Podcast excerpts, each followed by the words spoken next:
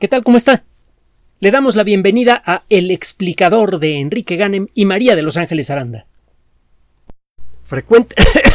Perdón, frecuentemente, frecuentemente cuando se habla de ciencia en medios masivos de comunicación, se dice algo así como que los expertos opinan, los expertos dicen, todos los expertos eh, eh, aseguran,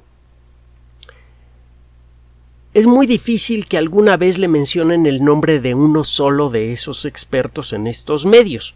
Y el hecho de mencionarlo no significa que lo que le estén diciendo sea real. Le un ejemplo. Se supone que como parte del problema del calentamiento generado por el calentamiento global antropogénico, el funcionamiento de eh, muchas corrientes marinas importantes para el mantenimiento del ecosistema marino mundial está cambiando. Recuerde que tres cuartas partes de la superficie de la Tierra está cubierta por agua, casi toda esa agua es agua salada y casi toda esa agua está interconectada. La diferencia entre un océano y otro es eh, en, en cierto modo arbitraria.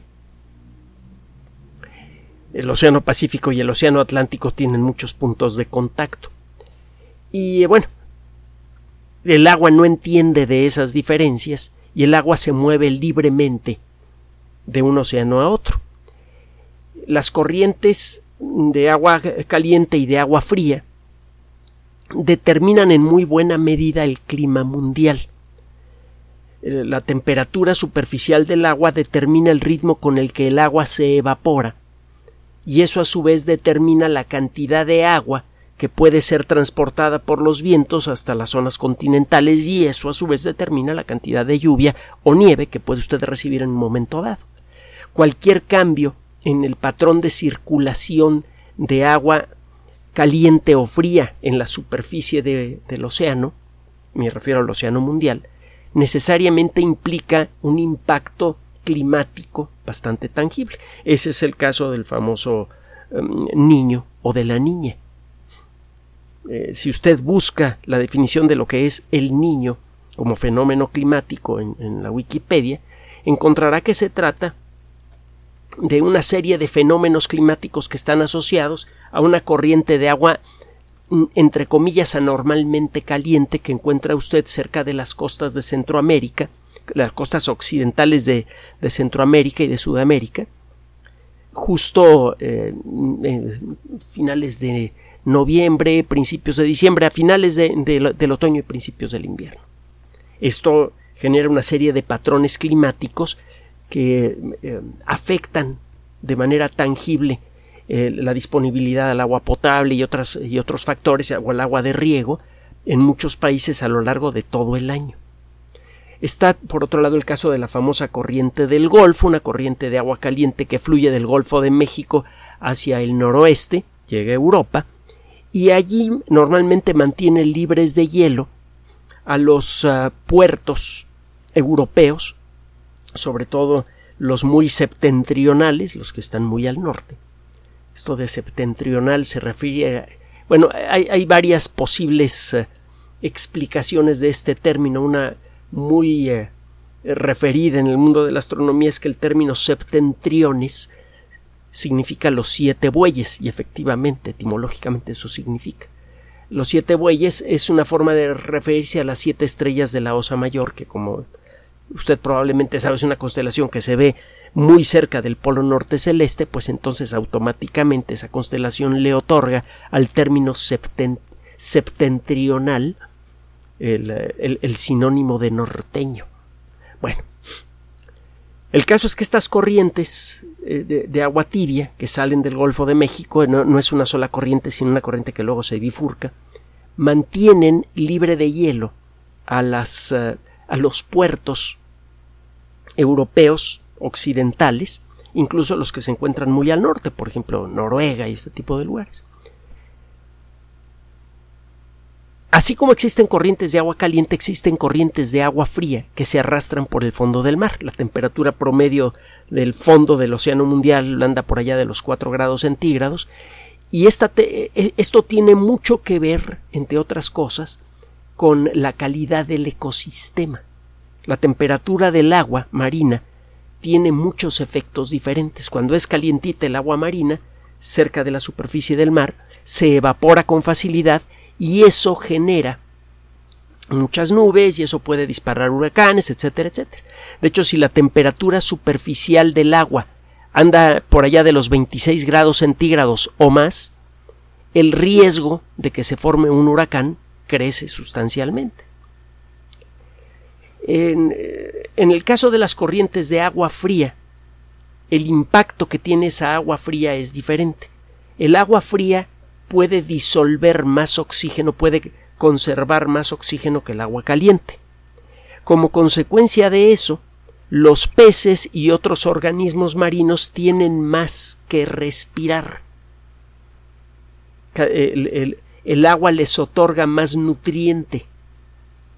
Y eso mm, explica por qué mucha de la pesca interesante la encuentra usted precisamente cerca de los polos es en donde encuentra los atunes más grandotes, donde encuentra eh, muchos animales marinos grandes. El agua contiene suficiente oxígeno como para facilitarle el desarrollo a estos organismos. Bueno, en cualquier cambio en el funcionamiento de las corrientes marinas, sobre todo de las más grandes, puede tener consecuencias muy graves o en el ecosistema marino o en el clima terrestre. Si usted vio la película el día después de mañana, se acordará de cuál es el argumento original, uno que se viene manejando desde hace tiempo, pero no de manera tan dramática como lo ponen en la película. Es una cosa que, frecuentemente nos olvidamos de, de considerar. Hollywood casi nunca muestra respeto por la verdad científica. Son muy raras las películas en donde eh, se, atiende realmente a lo que dicen los científicos. Una de las pocas películas, por ejemplo, que está más o menos cerca de, de ah, dar una idea razonable de lo que piensan los científicos sobre los pozos negros es interestelar. Eh, pero no crea que es una idea realmente muy, muy, muy apegada a la realidad. Es suficientemente apegada como para disfrutar la película. El Marciano, pues también es una película que tiene muchos temas interesantes que están más o menos apegados a lo que a lo que sabemos ahora que podría ser la tecnología que usaríamos para colonizar Marte. Pero fuera de eso hay muchas películas que no. Y ciertamente el día después de mañana es, es una de esas películas que están muy lejos de lo que realmente piensan los expertos con respecto a, a cuestiones climáticas. Pero bueno, ese no es el tema. El caso es que en esta película el derretimiento excesivo de agua dulce en Groenlandia hace que la temperatura superficial de la parte norte del Atlántico disminuya mucho y que además disminuya el grado de salinidad del agua.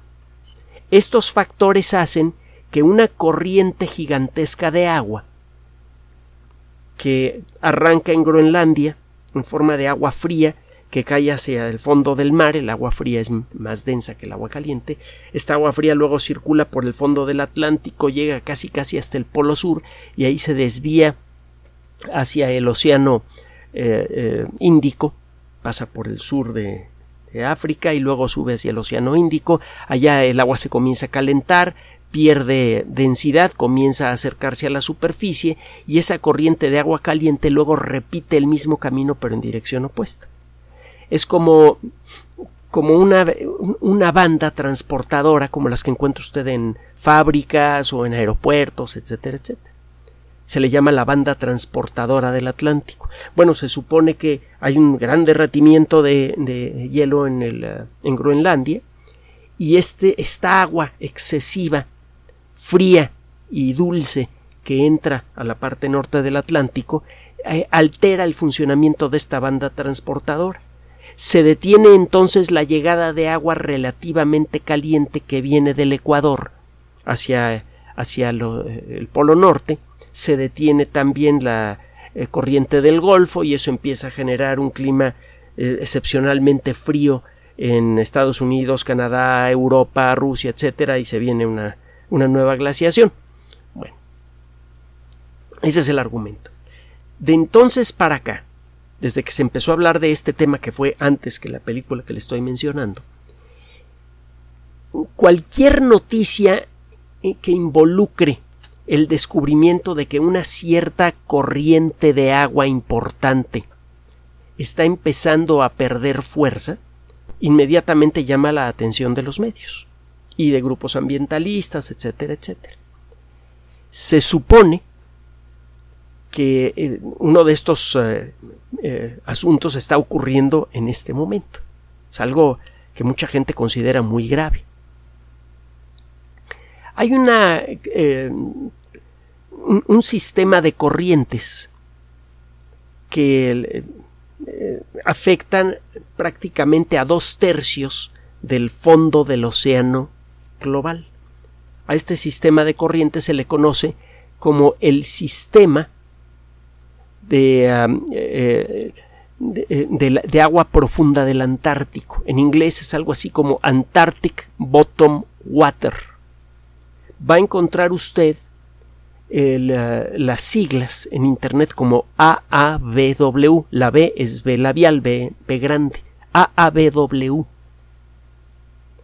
El agua fría que se forma cerca de la superficie en el océano glaciar antártico pierde densidad, más bien gana densidad, eh, se hunde y empieza a viajar por el fondo del mar. Y puede llegar prácticamente a todos los rincones del océano mundial. Llega hasta el otro polo. Por eso en general la temperatura en el fondo de los océanos anda por allá de los 4 grados centígrados. Esto es muy importante para eh, el ecosistema terrestre de muchas formas diferentes. Por ejemplo, en el fondo del mar existen grandes cantidades de metano, que es un gas que tiene un efecto invernadero mucho más intenso que el que genera el dióxido de carbono, y a la temperatura y presión existentes en el fondo del mar, una profundidad promedio de 3-4 kilómetros, una cosa así, y una temperatura de 4 grados centígrados, en esas condiciones se forma una especie de nieve, ese es el aspecto que tiene eh, a simple vista, si usted estudia molecularmente esa nieve, verá que las moléculas de agua se disponen en forma como de una esponja. Y en el centro de, de, los agujeritos de esta esponja se quedan atrapadas moléculas de metano. En muchas circunstancias el agua puede formar estas jaulas moleculares. Las moléculas de agua se pueden engarzar para formar algo parecido a un panqué que tiene huecos en el centro en donde quedan atrapadas cosas, cosas como moléculas de metano. A este tipo de estructuras se les llama clatratos. Hace poco platicamos de eso. Bueno, en, en un contexto diferente. El caso es que los clatratos de metano atrapan cantidades brutales de este gas en el fondo del océano. Si se llegara a calentar mucho el fondo del océano, se empezarían a romper los clatratos, se liberaría metano en grandes cantidades y eso produciría un efecto eh, de, calentamiento global verdaderamente peligroso para nuestra supervivencia. ¿Qué es lo que evita que esto ocurra? Pues estas corrientes de agua fría que circulan por el fondo del mar y que mantienen el fondo de los océanos a muy baja temperatura. Ahí le va una cosa que sí es cierta.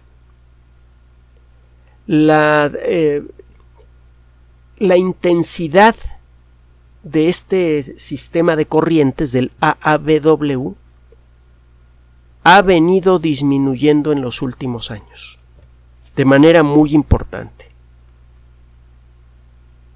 Híjole, qué dramático, ¿no? Se van a empezar a deshacer los clatratos, vamos a empezar a tener un montón de metano en la atmósfera, se viene un efecto de calentamiento global, nos vamos a extinguir. Eh, esto es todavía más dramático que el rollo que se echan en la película El día después de mañana. Que por cierto, déjeme decirle que cuando no tenemos algo mejor que hacer, que no es algo común, Ángeles y yo a veces vemos esa película pues nada más para verla, ¿no? Tiene unos efectos especiales muy padres.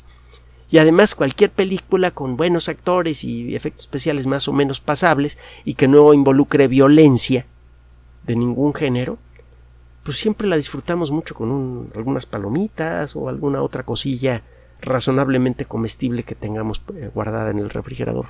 Bueno, eh, eh, el caso es que lo que parece estar pasando ahora es motivo de alarma grave. Todos deberíamos estar en la calle pegando de gritos y aullando de miedo, ¿no? Pues no, ya se imaginará usted. Si me escucha usted, con calma se dará cuenta que el único el único problema que tengo es precisamente con mi garganta. No tengo ningún problema con eh, la eh, eh, ABW. Ahorita le voy a explicar por qué. Un grupo de investigadores, principalmente chinos, últimamente los chinos han empezado a ocupar una cada vez más y más espacios en las revistas científicas internacionales de primera línea. Están muy activos publicando trabajos de investigación. Ah, que no se me olvide decirle que parece que uno de los globos que derribaron podría ser perfectamente inofensivo, pero es otra historia. Bueno, en el fondo del mar, en muchas eh, regiones diferentes, hay unos nódulos, unas bolas casi que, a lo lejos parecen esféricas, parecen como cantos rodados. Algunos son pequeñitos, tienen 3 a 5 centímetros de diámetro, hay otros que crecen más, que son ricos en hierro y manganeso, que son dos metales de gran valor industrial.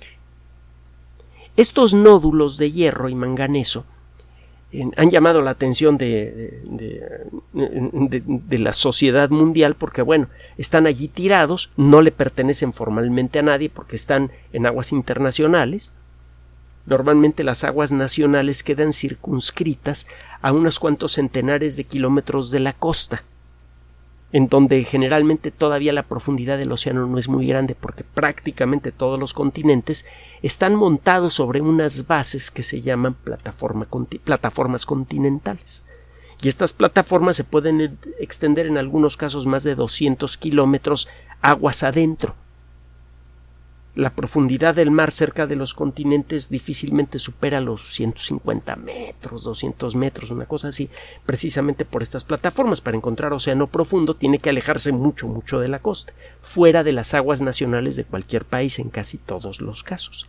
Y es solamente allí, a unos 4 o 5 mil metros, donde encuentra usted grandes campos de nódulos. Entonces nadie sabe exactamente cómo resolver el rollo de ver si los vamos a minar o no. Y el problema es que si los empezamos a minar a gran escala podríamos remover demasiado fondo marino, alterar mucho el ecosistema marino y entre otras cosas quizá eh, eh, eh, despertar el fantasma del metano que le mencioné hace rato. Por eso todavía no se hace minería a gran escala de los nódulos de hierro y manganeso.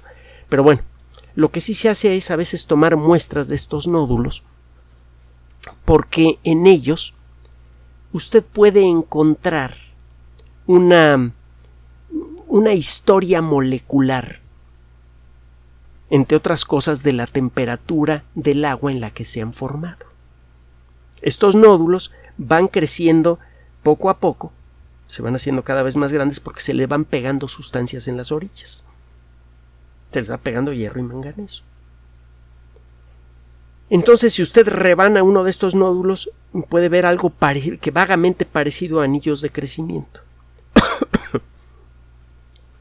usted puede darse una idea de la edad general del nódulo y si estudia con cuidado átomo por átomo la composición del nódulo en distintas capas, usted puede empezar a reconstruir una historia de la temperatura del agua en la que se formaron estos nódulos tiene tiempo que hablamos de los isótopos. Los elementos químicos vienen en varias presentaciones, en varios modelos. Hay varios modelos del átomo de oxígeno.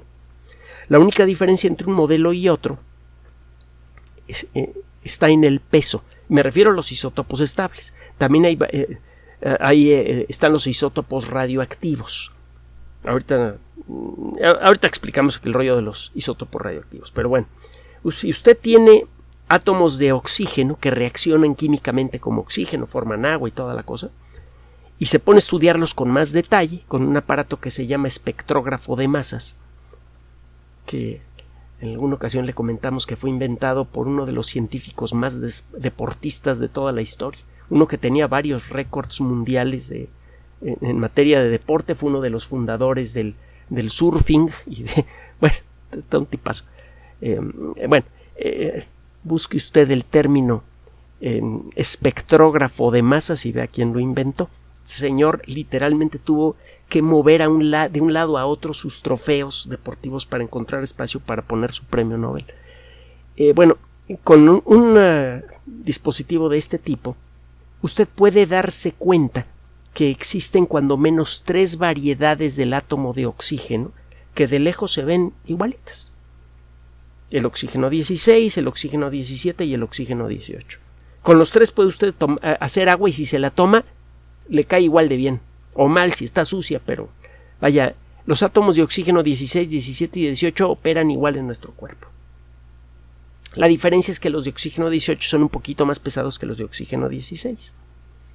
Y nuestras células, que son flojas como todos los seres vivos del planeta, prefieren mover moléculas de, que tengan átomos de oxígeno con oxígeno 16. Por eso, con el paso de los años, el porcentaje de átomos de oxígeno 16 en la materia orgánica generalmente es sustancialmente mayor que la relación de oxígeno 16 a oxígeno 18 que encuentra usted en el agua. Si usted encuentra un fósil de un organismo, bueno, de algo que parece un ser vivo, y hace usted un estudio de los isótopos de oxígeno 16 y 18 y encuentra que está muy enriquecido en oxígeno 16, puede usted empezar a sospechar que se trata de un, de un ser vivo, de, de un fósil de ser vivo. Y lo mismo pasa con el carbono 12 y el carbono 13. Los seres vivos prefieren mover moléculas que tengan carbono 12, que son un poquito más ligeritas, y por eso cuando usted encuentra una cosa que parece ser un fósil, si eh, mete usted una muestrita en un espectrógrafo de masas y encuentra que la proporción de carbono 12 a carbono 13 es mucho más alta que la que encuentra usted en una muestra de suelo, en donde no hay seres vivos, eso significa que hubo algo que mecánicamente enriqueció con carbono 12 a esa cosa que está usted estudiando y el fenómeno eh, conocido más obvio que produce este efecto es la vida. Si usted encuentra una cosa que parece fósil y encuentra que está enriquecido en carbono 12 en relación al carbono 13, usted puede asegurar que esa cosa está viva. Y es por cierto así como se han encontrado algunas de las evidencias, por cierto, muy discutidas, de, presencia de vida muy, muy antigua en nuestro planeta. Pues se han encontrado unas masas de cosas que parecen como, como pequeñas microgotitas de petróleo enriquecidas en carbono 12. Podría tratarse de los restos de bacterias muy antiguas.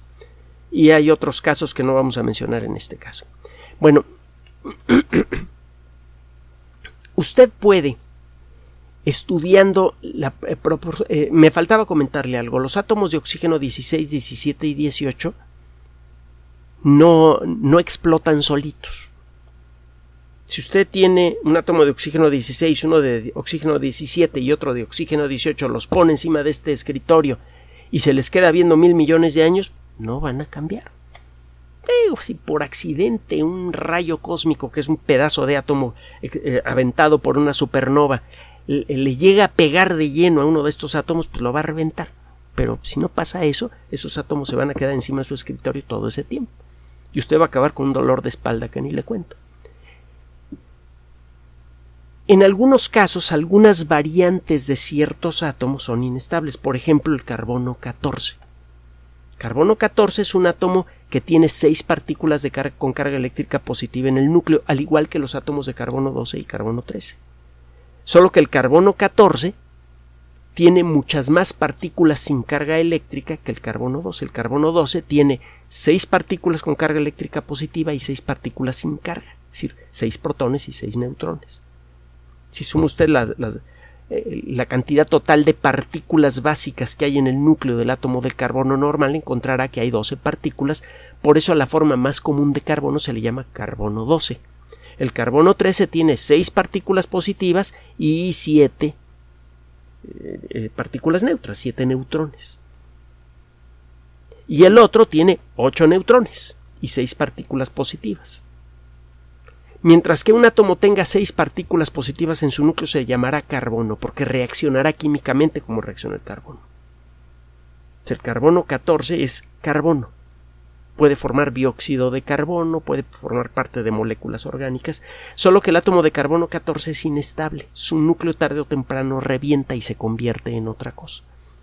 Cuando esto ocurre, viene una desintegración radioactiva. Se dice que estos isótopos inestables son radioactivos. Hay átomos que solamente tienen puros isótopos radioactivos, como el uranio. No existen isótopos estables del uranio. En otros casos, por ejemplo, en el carbono, pues sí existen isótopos estables, el carbono 12 y el carbono 13, y existe este isótopo inestable que es el carbono 14. Hay otros, eh, otros átomos de la tabla periódica que pueden tener tres o cuatro isótopos estables y un montón más de isótopos inestables. Cada especie atómica en ese sentido puede ser diferente. Bueno, el estudio isotópico de un objeto muchas veces revela cosas que de otra manera usted no puede descubrir. Si usted toma una concha de una, almeja y estudia la proporción de oxígeno 16 a oxígeno 18 en distintas partes de la concha, usted puede medir la temperatura exacta a la que se fue formando parte por parte la concha del bicho. Puede saber cómo fue cambiando la temperatura del mar en el ambiente donde vivía el bicho mientras creció, y si se trata de una ostra de hace 110 millones de años, pues usted puede medirle la temperatura al océano en el lugar donde vivía esa ostra hace 110 millones de años. Es algo realmente inesperado y muy interesante. Si hace usted suficientes estudios de suficientes ostras fósiles que hay para tirar para arriba en todo el planeta, usted puede empezar a darse una idea de cómo cambiaba la temperatura del océano mundial a la profundidad a la que vivían estos bichos a lo largo de varios millones de años. Se han hecho estos estudios las proporciones, el análisis de, distintas proporciones de isótopos de distintas especies eh, moleculares, eh, especies atómicas, revela también otras cosas. Usted puede calcular la edad de un meteorito, de una piedra, de un fósil, estudiando las distintas proporciones de ciertos isótopos. Bueno, si usted se pone a estudiar estos nódulos de magnesio y hierro, encontrará que eh, en su interior hay pequeñas cantidades de átomos de berilio. Entonces, estos investigadores chinos se pusieron a estudiar la proporción de berilio 10 a berilio 9 y esto les permitió establecer con algunos ajustes así muy eh, interesantes que hicieron por allí que la edad de estos nódulos de magnesio que estudiaron era de poco menos de 5 millones de años, que empezaron a formarse hace como 4 millones 700 mil años. Eso por un lado. Y luego se pusieron a estudiar la proporción de átomos de oxígeno en las distintas capas de estos nódulos. Eh, el, oxígeno que pueda usted encontrar a, muy gran, eh, a una profundidad muy grande en los océanos necesariamente tiene que ser dispersado por la AABW. Cada átomo de oxígeno que se encuentra usted en el agua que está cerca del fondo del mar está siendo transportado por esa corriente. No hay fenómenos naturales en el fondo del océano que produzcan oxígeno. Si encuentra usted oxígeno es porque ese oxígeno fue tomado de la atmósfera, se disolvió en agua muy fría, casi siempre cerca de las costas del continente antártico, y esa agua superfría comenzó a viajar por el fondo del mar. Aunque esté usted en el norte, en el Atlántico Norte, el agua fría que encuentra usted cerca del fondo del, del Atlántico Norte, casi con seguridad viene del Polo Sur.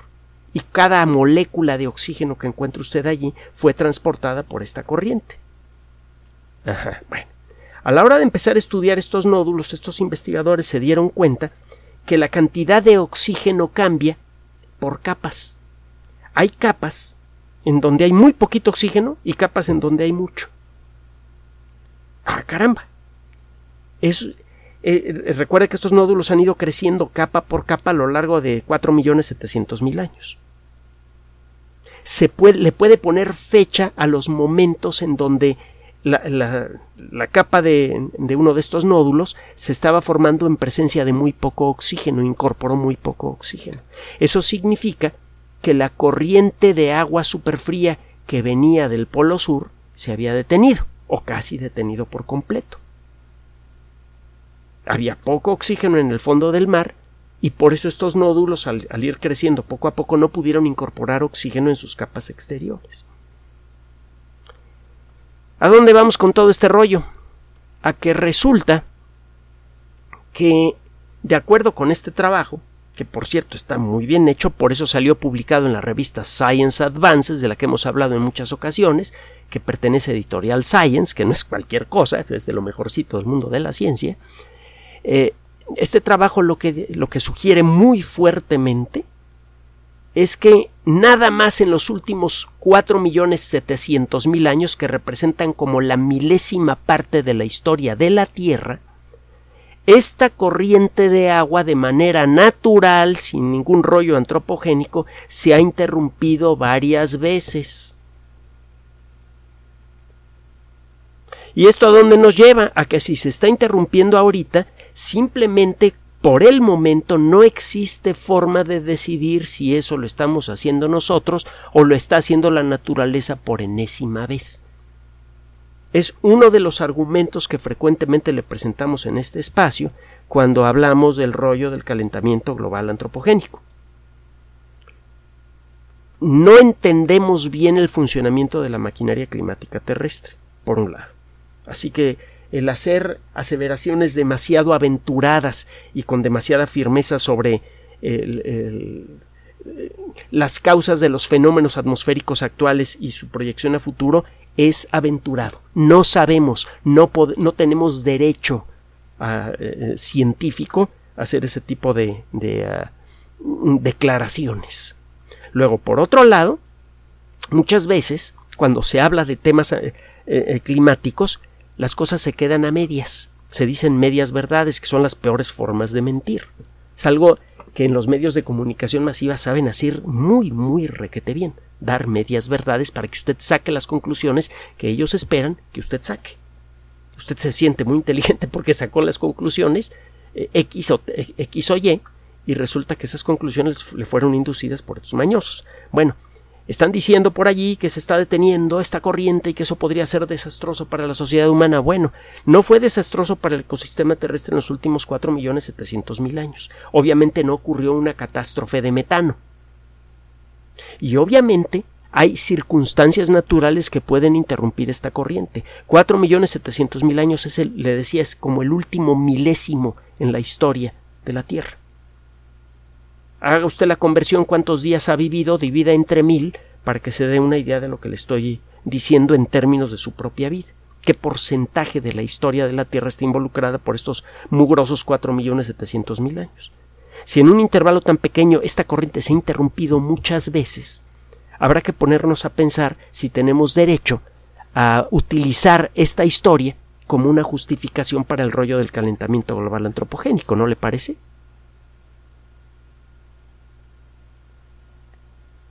Gracias por su atención. Además de nuestro sitio electrónico www.alexplicador.net, por sugerencia suya tenemos abierto un espacio en Patreon el explicador Enrique Ganem y en PayPal el explicador patrocinio por los que gracias a su apoyo sostenemos este espacio. Puede usted descargar gratuitamente estos audios en formato MP3 en Spotify y en iTunes como El Explicador sitio oficial y en SoundCloud como El Explicador y con formato de video en YouTube en El Explicador sitio oficial. Recuerde nuestras redes sociales de siempre, Twitter Enrique-Ganem y en Facebook Enrique Ganem sitio oficial, El Explicador y los grupos que usted ya conoce. Finalmente, el explicador siempre somos María de Los Ángeles Aranda y Enrique Ganem. Gracias.